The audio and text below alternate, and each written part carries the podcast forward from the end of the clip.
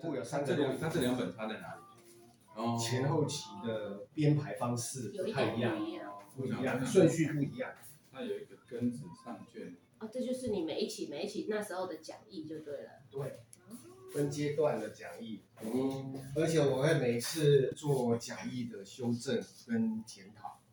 这边是二零一四的，这个是二零一八的，不是？是一六一八，你都两年开一次。对，两年开一次。二零一四、二零一六没开。一六二零一八、二零二零的庚子。嗯，庚子是二零。二零一六没有开。老师为什么会选两年开一次？哎，因为我的课程很长。我就是要上一，最少要上一。我的课程很长。一年对。我不喜欢零散的开班。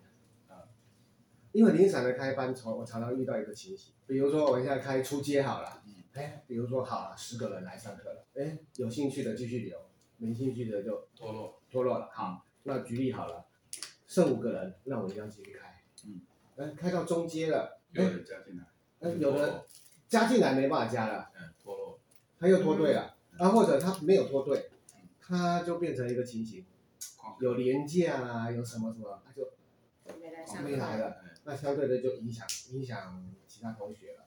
那很麻烦的是说，比如说好了，你们是很有热忱，一直想要学到底，可是同学不来，到最后哇开不了课。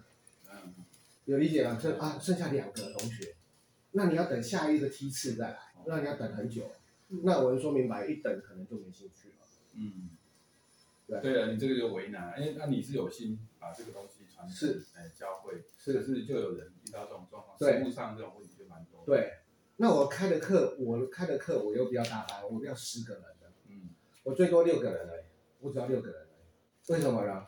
六个人你有问题，你一个人十分钟的问题，对，你看就一个小时去了，嗯，对不对？对，啊，所以我最多的班次是六个人，我喜欢精英制小小班制的这种教学方式，啊，你尽量问，尽量问，也许是这个问题是会比较后面的，比较深远的，我会至少会说。虽然我还没学到，可是会告诉你说，哎，这个观念在哪边？嗯，对，好，那同样的小班制的时候，这个时候我就我就必须很坦白的，我就很严苛的，你们必须先把学费缴清啊。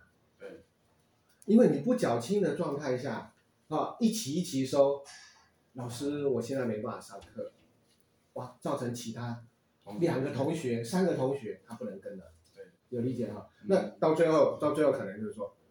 变成一个人去一对一上课，那那我我说明白，我带一一个人一对一上课的时候，我很不划算。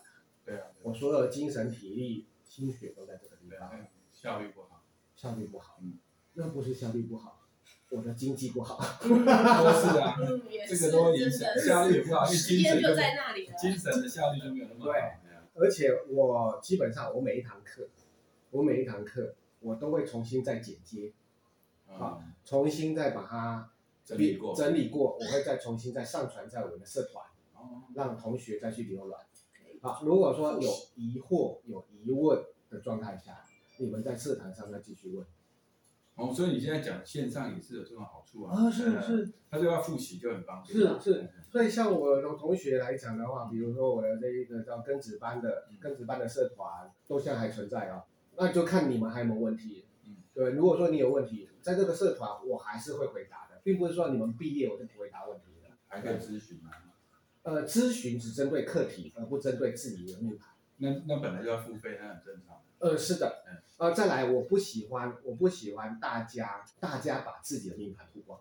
对对对。啊，为什么不喜欢？是这样，第一个，我是老师，我就像医生一样，嗯、我不能拿你的病例来跟他讲说这个人有什么问题。对对对。有理解吗？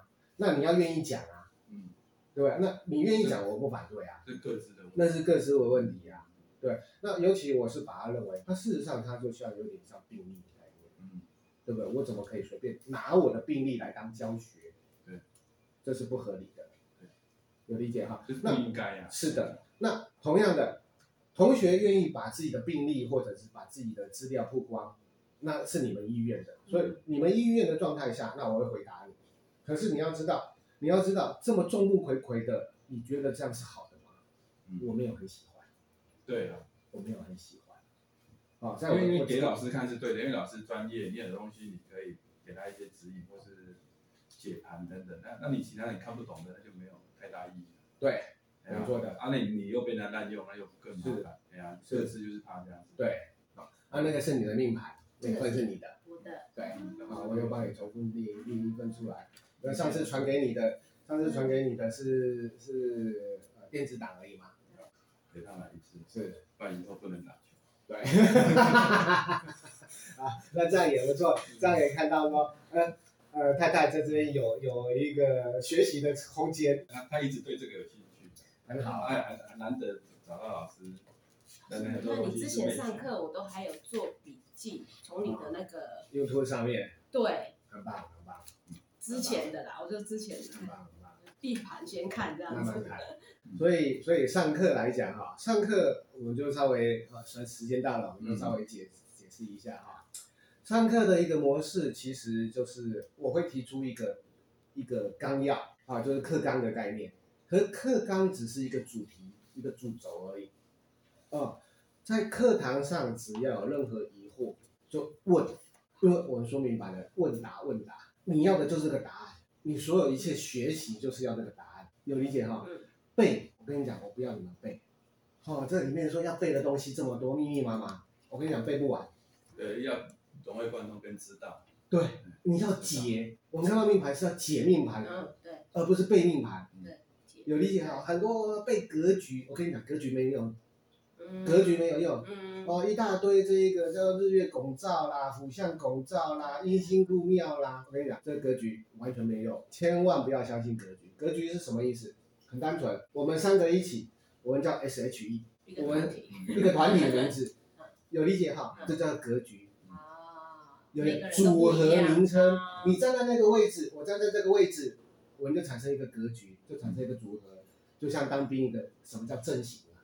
嗯，那个阵型就叫格局，有理解哈？它只是一个快速连接、快速知道的一个想法。嗯嗯嗯。等到你快速说哦，紫薇在这个位置，擎羊在这个位置，对，只是很单纯，格局完全没有用，有理解哈？杀破狼也是一个格局。一定是格局，因为他们是三个组合，它一定是在一个三合的组合。嗯，哦，有很多人他拼命背格局，嗯，啊，那很多人拼命背这一种叫禄存啊，这一种叫做四化啦，嗯，啊，那无聊，因为我们说明白了，你不看盘，你绝对不要解盘。不看盘就不要解盘。你手上没有命盘，嗯，没有命盘，你不要解盘，嗯，都不会准，不会准的，嗯。因为你可参考的数据太多太多了，旁边的星星、地支所影响的，所以你比如说地支就是你所在的环境嘛，你所在环境会影响你嘛，对不对？好，这一个星盘就像气候嘛，气候再加上环境那个变数是不是很多？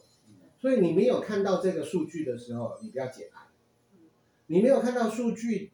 而做解盘，我说明白了，全都是上课，全都是学习，有理解哈？资讯太少，那个资讯的准确率太低了。是的，所以我们常常看到的，我们常常在电视看到的紫微星、七煞星在哪里，他就开始胡说八道，那是叫上课。